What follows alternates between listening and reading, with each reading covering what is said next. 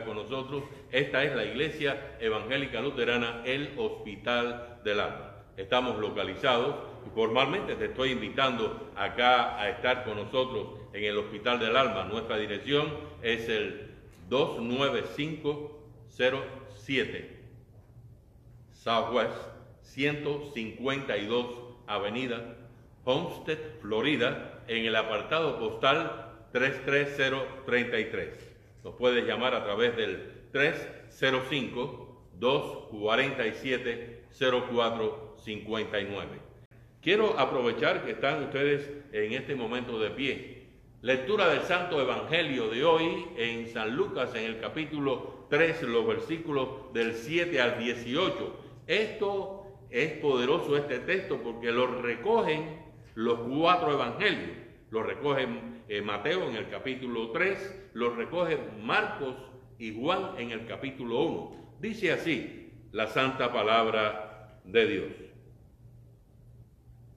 Y decía a las multitudes, Juan el Bautista, le decía a las multitudes que salían para ser bautizados por él, oh generación de víboras, ¿quién os enseñó a huir de la ira venidera.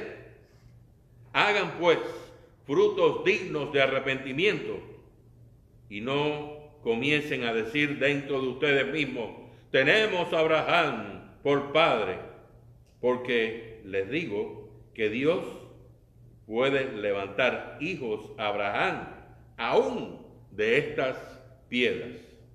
Y ya también el hacha está puesta a la raíz de los árboles por tanto, todo aquel que no da fruto se corta y se echa en el fuego. Y la gente le preguntaba diciendo, entonces, ¿qué haremos?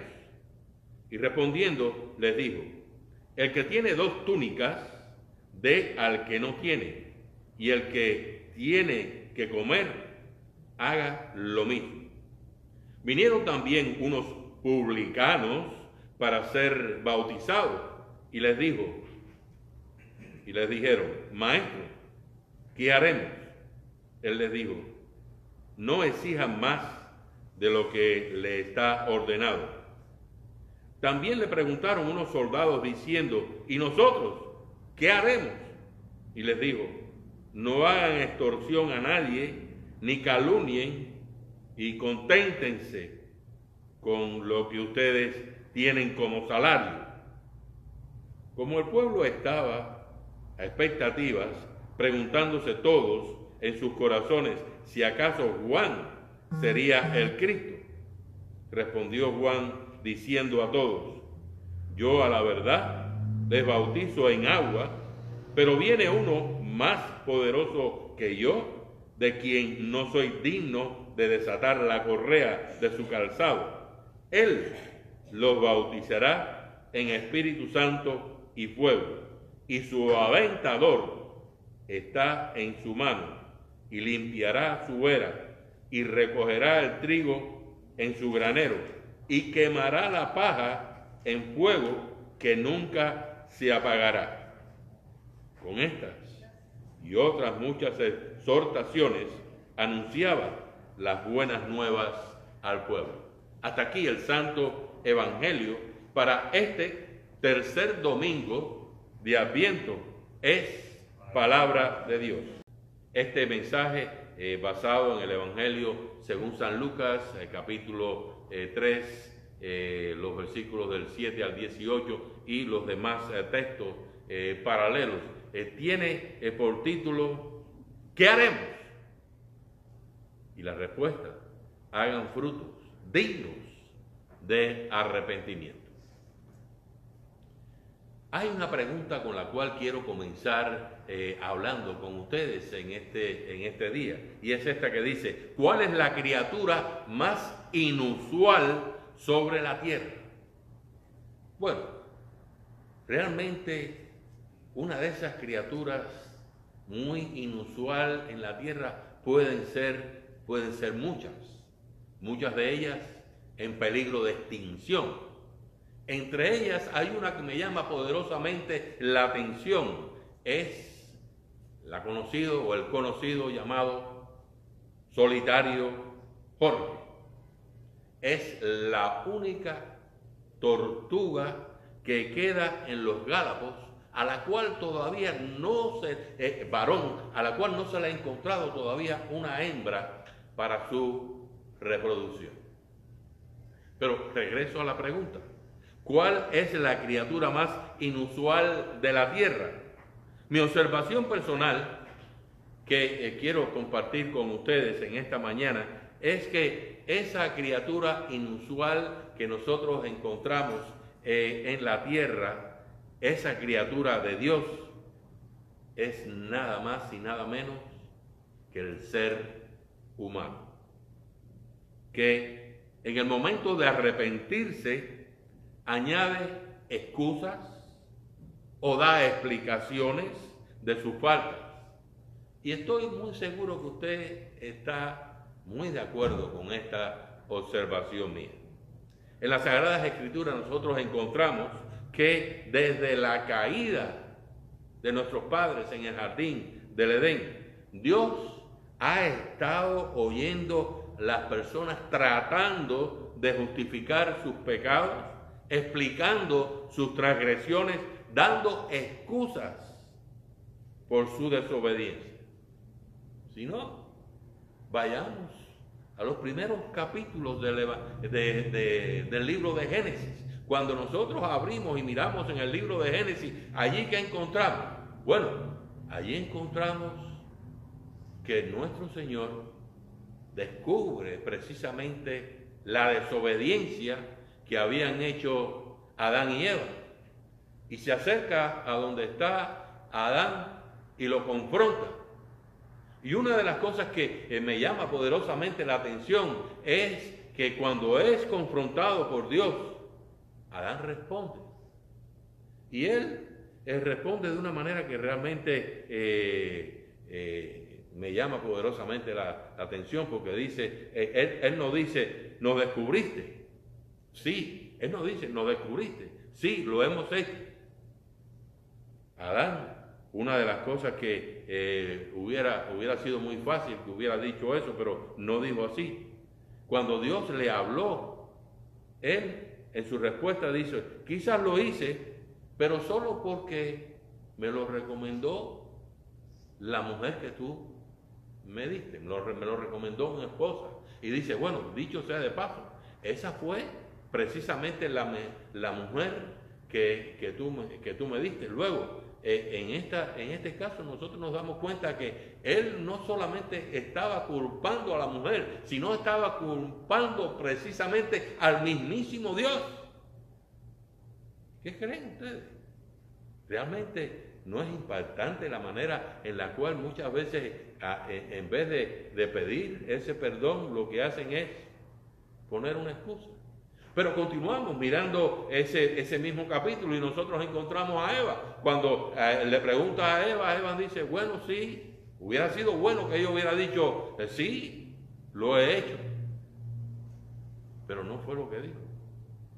Ella lo que dijo fue, lo hice, pero lo hice porque esta serpiente que está aquí fue quien me dio ese consejo.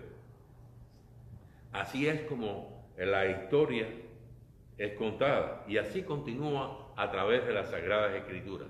Si pudiéramos nosotros, si pudiéramos nosotros preguntarle a todos los personajes de la Biblia, nos sorprenderíamos de ver que tanto héroes como paganos, santos y pecadores, judíos y gentiles, hombres y mujeres, todos hicieron lo mismo, con unas pocas notables excepciones. Y esta notable excepción es buena y saludable que la destaquemos, porque ustedes se acuerdan en, aquellos dos individuos que estaban en el templo eh, para la oración. Había uno que era muy devoto, pero había otro que dijo estas palabras. Señor Dios, soy pecador, ten misericordia de mí. Lo dijo bien claro. No dio ninguna excusa. Pero también cuando nosotros miramos el que estaba a la derecha de nuestro Señor y Salvador Jesucristo, cuando aquel otro que estaba diciendo bueno, que se baje y demás, él le dice, oye, pero tú no estás mirando que eh, él no ha hecho nada. Y levanta sus ojos al Señor y le dice, yo quiero estar contigo en ese lugar. Reconoció su pecado, reconoció al Señor y le pidió estar a su lado. Son excepciones que nosotros encontramos y es precisamente la manera en la cual Dios nos pide a nosotros que nosotros actuemos cada vez que eh, miremos precisamente a estas personas, porque ahí nosotros no encontramos eh, explicación, ahí no encontramos razonamiento, ahí no, no encontramos manera de justificación, sino una plena confesión. Tal vez es por esta razón que cuando llegó el momento en el cual Dios envió a su unigénito Hijo al mundo para rescatarnos a nosotros del pecado, de la muerte y del poder del diablo, también, también le dio una misión a alguien, a alguien a quien llamó para que preparara el camino para la llegada de nuestro Señor. Y de esto precisamente eh, encontramos en los cuatro evangelios, este Juan el Bautista. Este Juan el Bautista, nosotros hoy podemos decir que era un hombre que no tenía pelos en la lengua. Ustedes conocen esa expresión, ¿verdad? Él le decía al pan pan y al vino vino. Él no estaba mirando si la persona era, era de esta clase o de esta otra. Decía la semana anterior que el, hombre sabía que tenía muy poco tiempo. Y el llamado fue bien claro. Arrepiéntanse. Él llamaba a, las personas al arrepentimiento. Así de simple fue el mensaje de Juan. Él no le, a él no le dio la oportunidad a las personas para que se excusaran, para que dieran explicaciones, para que se justificaran por el pecado que estaban cometiendo. Al contrario, cortó todo tipo de intento de explicación. El Evangelio, según San Lucas y los otros evangelios eh, en paralelo, eh, nos dicen bien claro lo que este eh, Juan dijo, hizo hace dos mil años. Estas palabras están en esos evangelios y dice, muchos acudían a Juan para que los bautizara. Les decía, camada de víboras, les advirtió. Jesse me decía en esta mañana, eh, en, su comentario, eh, me, decía, bueno, ¿qué sería si eh, cuando alguien viene a bautizar aquí a un niño, cuando están entrando a la persona le dice, camada de víboras? ¿Se imagina? Yo, decía también la semana anterior que no he escuchado nunca a un pastor eh, decir algo así, pero sería tremendo si cuando esas personas están entrando para ser bautizados, el pastor le dice estas palabras. No se preocupen, no voy a decir unas palabras así en ningún momento. Espero nunca tener que hacerlo. Pero eso fue lo que dijo precisamente eh, el bautista, camada de víboras, les advirtió. ¿Quién les dijo que podrán escapar del castigo que se acerca. Produzcan frutos dignos de arrepentimiento, añadía Juan. Lucas, y decía este comentario en el estudio bíblico, Lucas da este mensaje con una visión social. Porque eh, en esta visión social ahí nosotros encontramos que hay tres grupos. Está la gente, están los publicanos, están los soldados. Los tres, los las tres personas, estos tres grupos no tienen eh, nada en común con relación al carácter religioso. La gente eh, está allí, están los publicanos, están los soldados, nada que ver con esa característica religiosa, pero tienen algo en común. Lo que tienen en común es la gente dice, ¿qué haremos? El Señor le dice a través de Juan el Bautista, en ese poder del Espíritu, le dice, si tiene dos túnicas, dale una al que no tiene. Los publicanos, ¿qué haremos? Le responde el Bautista y le dice, déjense de estar extorsionando a la gente. Cuando estamos hablando de los soldados, los soldados le hacen la misma pregunta, ¿qué haremos? Y entonces Juan le dice, pónganse ustedes eh, a hacer lo que deben de hacer y dejen de estar cobrando más de lo que ustedes tienen que hacer. Y ajustense a su, a su salario. Luego, a estos tres grupos les da que hicieron la misma pregunta, ¿qué haremos? Juan les da la misma respuesta. Hagan frutos dignos de arrepentimiento. Y quizás usted, usted también que está conectado en esta página de Facebook, se está preguntando, ¿qué haré? El Señor en esta mañana nos llama a todos y cada uno de nosotros a, replantear esa pregunta, pero la respuesta es la misma. Hagan frutos dignos de arrepentimiento. Hoy nosotros nos damos cuenta que cuando nosotros eh, sintonizamos en ocasiones en la radio o la televisión, nosotros encontramos predicadores que entre paréntesis eh, pueden ser muy populares, que dicen, no somos tan pobres, ni tan miserables, ni tan pecadores. Miren, ellos pueden decir todo lo que ellos quieran. Pero veamos qué dice la santa palabra de Dios. ¿Qué dice en la Biblia precisamente?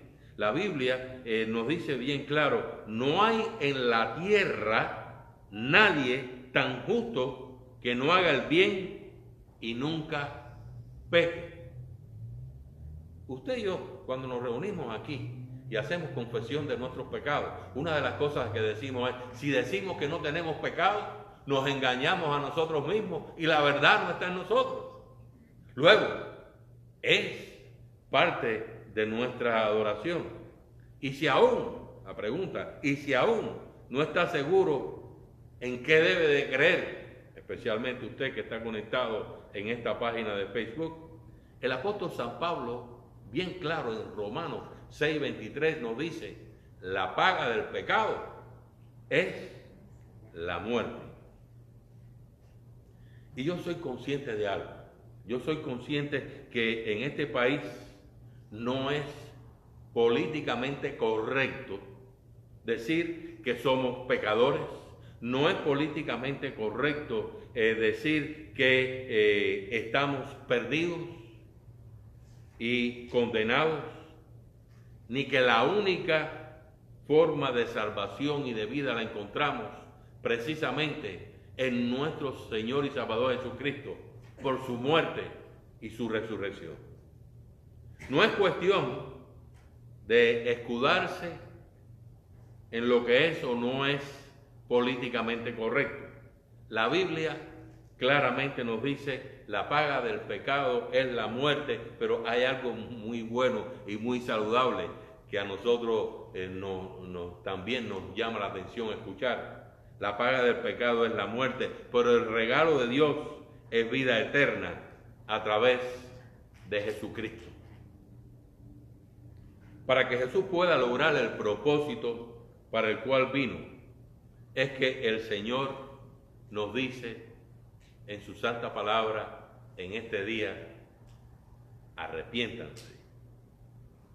No de explicaciones, no de eh, excusas no dé explicaciones, sencillamente arrepiéntase. No dé excusas, sino sencillamente arrepiéntase. Arrepiéntase significa que el Espíritu Santo va a cambiar al pecador para que ese pecador que es usted y a través del sacrificio de nuestro Salvador y Señor Jesucristo, lo va a transformar a usted, a su vida, Y esto está puesto en bien grande y en negrita, en bien oscura, y a su destino eterno. Esto es muy buena noticia. El primer mensaje cristiano predicado en la fiesta de Pentecostés, el primer eh, mensaje predicado precisamente en la iglesia nació eh, en el nacimiento de esa iglesia. Ese día algunos preguntaron a los discípulos, ¿qué haremos para ser salvos? Y Pedro le contestó, hablando de parte del Salvador, arrepiéntanse, crean, sean bautizados y serán salvos. Cuando usted, al igual que el cobrador de impuestos, sin explicación, sin excusa, diga, Señor, ten misericordia de mí, pobre pecador. Entonces, y solo entonces el mensaje del Salvador logrará el propósito para el cual Jesucristo vino, murió y resucitó por nosotros. No hace mucho, un muchacho de 14 años violó a una niña de 11 años. Su abogado dio la siguiente excusa. Eran dos niños que no tenían nada mejor que hacer. Si no tienen un celular o una tableta, ¿qué van a hacer? Pregunto, ¿qué haría usted? Yo le digo lo siguiente, yo sé lo que hay que hacer. Deje que el Espíritu Santo se acerque eh, a usted y que ese Salvador obre en su vida con poder. Y que usted suplique precisamente eh, a, ese, a ese Dios de su perdón y allí usted pueda descargar, como lo hemos hecho recientemente, usted pueda descargar su pecado. Les digo algo, esto Dios lo ofrece por gracia, es gratis. Bueno, entonces recibamos, busquemos esa posibilidad y ese entendimiento para que ese espíritu obre en nosotros ese arrepentimiento. Y la paz de Dios, que sobrepasa todo entendimiento humano, nos preserve, nos guarde en santidad todos los días de nuestra vida y hasta el regreso de nuestro Señor. Y a eso usted y yo decimos amén. Vamos a ponernos de pie en este momento para la oración general de la iglesia. Gracias, Señor, en este día. Gracias por este Evangelio, en la manera en la cual cuando nosotros nos acercamos a ti con la pregunta, ¿qué haremos? Claramente encontramos esas respuestas en las Sagradas Escrituras. Y esas respuestas una y otra vez nos llaman al arrepentimiento, de una manera en la cual nosotros no solamente reconozcamos nuestros pecados, sino que no pongamos excusas, explicaciones, justificaciones de por qué lo hicimos, sino sencillamente busquemos ese perdón, mostremos ese arrepentimiento, digamos, precisamente la manera en la cual te hemos ofendido. Tú, amantísimo Señor, vienes una y otra vez a ese corazón arrepentido y nos traes, nos traes consuelo a través de tu absolución, a través de tu perdón. Señor, en tu bondad. Pueblo de Dios, reciba su bendición. La gracia de nuestro Señor y Salvador Jesucristo, el amor del Dios Padre, la comunión del Espíritu Santo sea con todos y cada uno de nosotros, ahora y siempre. Y a eso el pueblo de Dios dice, amén, en el nombre del Padre, amén, en el nombre del Hijo, amén, en el nombre del Espíritu Santo.